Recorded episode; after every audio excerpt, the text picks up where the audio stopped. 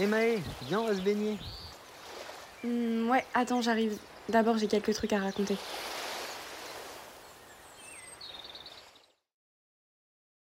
Bonjour à tous, bienvenue dans l'épisode 4. Aujourd'hui, on va parler de la barrière de la langue.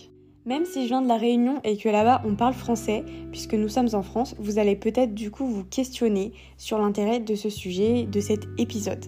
À la Réunion, on parle également créole, donc pas seulement français, et je l'avoue, même si moi je ne parle pas créole de manière générale avec ma famille, mes amis et au quotidien, c'est en arrivant en métropole que je me suis rendu compte que finalement, il y avait énormément de mots que j'utilisais très souvent en pensant qu'ils étaient français, alors qu'ils ne l'étaient pas du tout. Vous l'avez deviné, du coup, c'était du créole. Et c'est en première année d'études en métropole, en parlant avec mes nouveaux amis euh, de l'université, que je me suis rendu compte que j'intégrais des mots, des expressions qui étaient créoles. Et je m'en suis rendu compte tout simplement parce que je voyais qu'ils ne me comprenaient pas du tout. C'est pour ça que j'ai trouvé intéressant de parler de cette barrière de la langue, parce qu'il y a énormément de personnes qui arrivent dans un nouveau territoire, qui ne parlent pas la langue, ou alors qui ont des expressions, des mots bien particuliers à leur territoire d'origine, pour qui c'est super difficile de s'adapter. Et justement, je vais vous expliquer pourquoi ça peut être compliqué à travers mon ressenti et mon expérience quand je suis arrivée en métropole pour mes études. Je vais également énumérer les mots et les expressions que j'utilisais, qui étaient créoles sans le savoir, parce que je pense que s'il y a des réunionnais qui m'écoutent, peut-être qu'ils découvriront aussi que certains mots qu'ils utilisent ne sont finalement pas français et ne seront du coup pas compris par les métropolitains. Je pense aussi que ça peut être intéressant, même pour les personnes qui ne viennent pas de la Réunion, parce que c'est toujours enrichissant d'apprendre quelques mots ou quelques expressions qui viennent d'un autre pays. Enfin, en tout cas, moi, ça m'intéresse toujours. Par exemple, simplement si vous faites une blague ou une remarque justement pour rebondir à une blague, qui est donc censée faire rire ou en tout cas faire réagir les personnes en face de vous, et que vous voyez que les gens ne rigolent pas ou n'ont pas du tout la réaction à laquelle vous vous attendiez, et qui vous regarde un peu d'un air euh, perdu ou enfin dans l'incompréhension, ça fait très bizarre. On se sent un peu bizarre les premières fois où ça arrive. Et je pense qu'on se sent bizarre parce que on se sent isolé au final, on se sent un peu euh, tout seul face à l'incompréhension des personnes, comme s'il y avait du coup une barrière qui s'était interposée entre, entre vous et la personne à qui vous étiez en train de parler. Et le pire, c'est quand la personne ne vous fait même pas remarquer qu'elle n'a pas compris. Alors que vous, vous avez très bien vu qu'elle n'a pas compris. Et du coup, elle n'ose pas vous demander et je trouve que c'est encore pire parce que au final, elle vous laisse dans une incompréhension mutuelle alors qu'il suffisait juste de vous demander d'expliquer ce que vous venez de dire. Et je trouve aussi que c'est un certain manque de curiosité ou d'intérêt parce que moi, quand je suis arrivée en métropole, évidemment, il y a plein d'expressions, de mots que je comprenais pas du tout et j'ai demandé.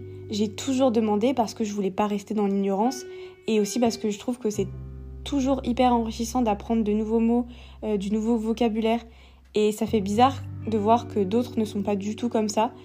Ils préfèrent juste vous laisser parler sans qu'ils comprennent et sans que vous, vous puissiez un peu avoir une chance de vous expliquer et de leur ouvrir un peu les yeux sur ce que vous venez de dire, sur votre langage. Surtout quand c'est vos amis ou quand c'est un cercle, en tout cas de personnes proches. Je pense qu'on préfère tous parler de manière naturelle, parler comme on a envie de parler, de manière spontanée. Et au final, ce genre de comportement, d'avoir une personne qui ne comprend pas et qui ne vous le dit pas, ça vous fait un peu vous sentir en tort, ça vous donne envie de vous corriger, comme si vous aviez fait une erreur, alors que non, vous n'avez pas fait d'erreur, juste vous parlez un autre langage que eux ne peuvent pas comprendre, même si, même si intéressés, ils pourraient le comprendre en plus. Du coup, c'est très dommage. Du coup, vous l'aurez compris, si je raconte tout ça, c'est parce qu'en arrivant en métropole, comme je vous l'ai dit, il y avait certaines choses que je disais qu'on ne comprenait pas. Et je l'ai remarqué, et ma réaction, ça a été de changer ma manière de parler. Et je vous jure que ça m'a demandé des efforts au final. Des fois, je devais réfléchir. Je devais trouver d'autres mots, euh, trouver des synonymes qui pouvaient remplacer ce que je voulais dire, qui était à la base du créole.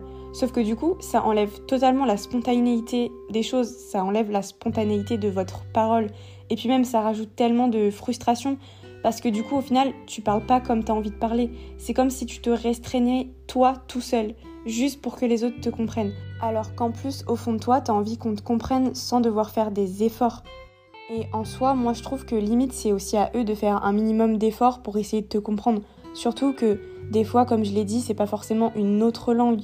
Des fois, c'est simplement des mots, des expressions, une certaine manière de construire les phrases qui sont différentes. Et du coup, c'est vraiment pas très compliqué.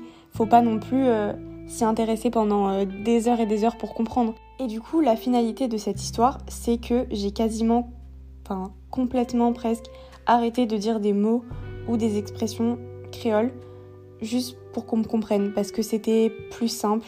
J'avais l'impression en tout cas que c'était plus facile de faire comme ça plutôt que d'essayer de faire comprendre aux gens, d'expliquer. Et je pense aussi parce que j'avais peur qu'on me trouve un peu bizarre. J'avais aussi peur du jugement, je pense, sans vraiment m'en rendre compte. Parce que le créole, c'est vraiment un autre langage. Et surtout, il y a énormément de, de, faux amis qui, du coup, ressemblent au français, mais qui ne veulent pas du tout dire la même chose. Et puis même, j'avais un peu peur qu'ils trouvent ça chelou, qu'ils comprennent pas. Et du coup, euh, je me suis juste dit, bon, bah tant pis, je vais m'adapter à eux. Mais je pense que c'est pas du tout une solution de faire ça. Et en tout cas, quand on est dans ces moments-là, on se sent vraiment isolé. Et c'est là que tu te rends compte que la barrière de la langue, c'est vraiment quelque chose qui peut t'éloigner des autres. Alors que pourtant, c'est ce qui fait aussi la diversité de notre monde. Et c'est aussi ce qui fait que on s'enrichit. Parce que quand on est face à des gens qui ne parlent pas comme nous, ça nous apprend plein de choses des deux côtés, enfin, mutuellement. Moi, ils ne me comprenaient pas, mais du coup, j'ai appris d'autres expressions. Et eux, ils ne me comprenaient pas, ils ont aussi appris d'autres expressions, d'autres mots. Et au final, c'est le point vraiment positif de la situation. Et c'est aussi pour ça que j'ai décidé d'en parler, parce que je sais qu'il y a énormément d'étudiants, notamment ceux qui partent en Erasmus, qui sont face à ça. Et je pense que ça peut être bien aussi de voir ce genre de côté positif, parce qu'il y a, y a des gens d'ailleurs qui m'ont parlé de leur expérience un peu, et qui par exemple m'ont dit que en arrivant dans un pays étranger, ils ne se sentaient plus drôles avec euh, les gens qu'ils rencontraient. Ils n'avaient plus cette partie-là de leur personnalité qui faisait qu'ils étaient drôles parce qu'ils n'arrivaient pas à faire des blagues, rebondir sur des choses que d'autres gens avaient dit pour faire des blagues, pour être drôles, parce que bah, ils n'avaient pas euh, les, clés, les outils, enfin ils n'avaient pas le vocabulaire pour parler euh, dans cette langue-là. Et du coup, bah en fait, c'est pareil, c'est la spontanéité qui leur manque. C'est aussi cette partie d'eux, une partie de leur personnalité qui est effacé à cause du langage. Et c'est fou en fait ce que la barrière de la langue ça peut faire. Et au final, moi aussi je l'ai ressenti même si je suis pas allée dans un pays étranger, simplement avec des mots et des expressions. Et je pense qu'il y a plein de gens en France, quand ils vont dans d'autres villes, il y a des expressions et des mots qui sont pas pareils. Et du coup, c'est fou de se dire que même dans un même pays, il y a des expressions, des mots qui sont tellement particuliers qu'on n'utilise pas les mêmes choses aux mêmes endroits. Et je trouve que c'est hyper enrichissant du coup quand on apprend toutes ces choses-là. Pour revenir un petit peu sur mon expérience, c'est vrai que je me suis aussi rendu compte que ça devait être très dur pour des gens qui parlent créole au quotidien, c'est-à-dire qui parlaient créole dans leur famille, au lycée, etc. Ça a dû être très dur d'arriver en métropole et de ne plus du tout parler créole, ou en tout cas très peu, euh, simplement français à 100%. Ça a dû demander beaucoup d'efforts, je pense, et surtout, ça a dû leur manquer, parce que moi, moi-même, ça m'a manqué de ne pas parler créole et d'ailleurs de ne pas l'entendre. De ne pas entendre des gens me parler créole, ça m'a fait très bizarre. Ça m'a vraiment manqué. Quand j'entendais des fois par hasard dans la rue des gens qui parlaient créole, ça me faisait trop du bien. Genre, comme si ça faisait partie de mon identité et du coup, comme je l'avais un peu perdu, bah quand je l'entendais, ça me faisait mais un peu un soulagement, comme du réconfort, comme un réconfort vraiment. Voilà, je pense que je vous ai bien expliqué tous les sentiments qui m'ont un peu traversé à cause de cette barrière de la langue et qui, je pense, traversent le cœur et l'esprit de plein d'autres gens à travers le monde.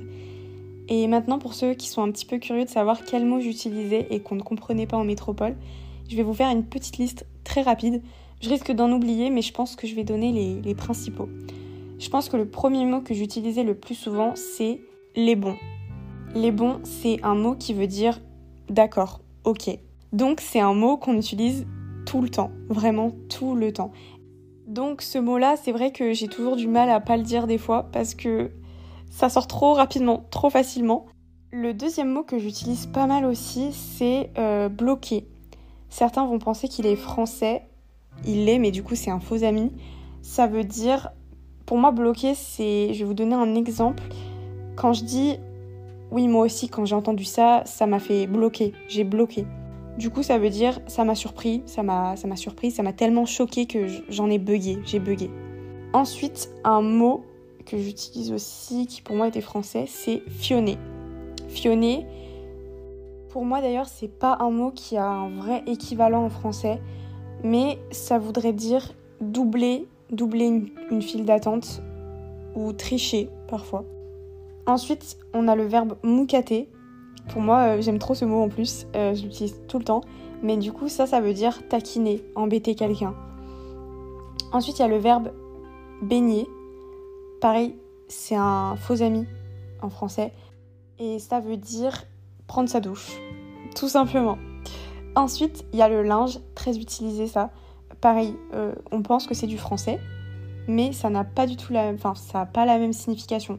En français, quand tu vas dire du linge, c'est des vêtements sales que tu vas mettre à laver. Alors que là, un linge, enfin le linge, c'est des vêtements, c'est un vêtement. Donc, si je veux te dire j'aime bien ta tenue, je vais te dire j'aime bien ton linge. Voilà. Ensuite, on a l'expression casser la pompe, qui signifie tout simplement vomir à cause de l'alcool. Je sais, c'est très spécifique, et du coup, c'est une expression bah, qu'on utilise pas mal, nous les jeunes. Et euh, vous voyez, ça n'a aucun lien euh, grammaticalement en français, enfin avec la signification. Enfin, quand on vous dit casser la pompe, je pense que les métropolitains, c'est très dur pour eux de s'imaginer que ça veut dire vomir à cause de l'alcool. Ensuite, il y a le mot maillot. Pareil, c'est un faux ami. Et ça veut dire une culotte, un caleçon. En gros, c'est des sous-vêtements. Enfin, le dernier, donc là, c'est pas vraiment un mot, mais plus une manière de construire les phrases.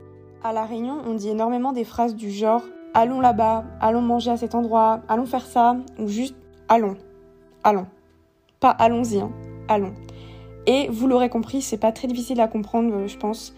Ça veut juste dire, au lieu de dire allons manger à cet endroit, les métropolitains vont plus dire bah bien on va manger à cet endroit, alors que nous c'est allons. Et si je dis juste allons, ça veut dire bah vas-y on, y va quoi. Voilà. Et du coup moi quand je disais ça, c'est vrai que on a beaucoup rigolé. Enfin moi mes amis ils rigolaient parce que pour eux, euh, bah déjà je pense que c'est pas très correct grammaticalement pour euh, pour eux. Et euh, surtout, on m'avait dit que c'était une manière un peu de qui faisait un peu distinguer et j'avoue que j'ai pas du tout réussi à changer ça parce que c'est trop naturel pour moi de dire allons. Voilà, je pense que la liste est déjà pas mal. Comme je vous l'ai dit, je pense j'en ai oublié, mais ça doit être les principaux. Il y en a qui sont quand même faciles à ne pas utiliser dans la vie de tous les jours puisque ils sont assez spécifiques comme euh, moucaté ou fionné, mais le reste c'est quand même des mots que tu peux dire très souvent et donc il y en a certains que j'ai pas réussi à enlever de mon langage ou en tout cas des fois ils sortent spontanément comme ça. J'espère que cet épisode vous aura plu. Peut-être aussi que vous vous êtes reconnu là-dedans, que vous avez eu un peu les mêmes sortes d'expériences.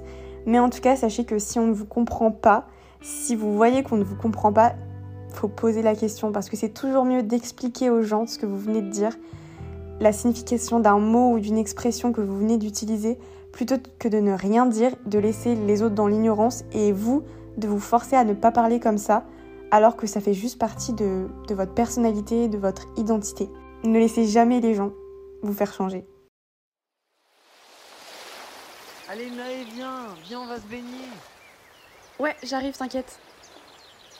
Désolée, je dois vous laisser. Mais on se retrouve dans un prochain épisode. Bisous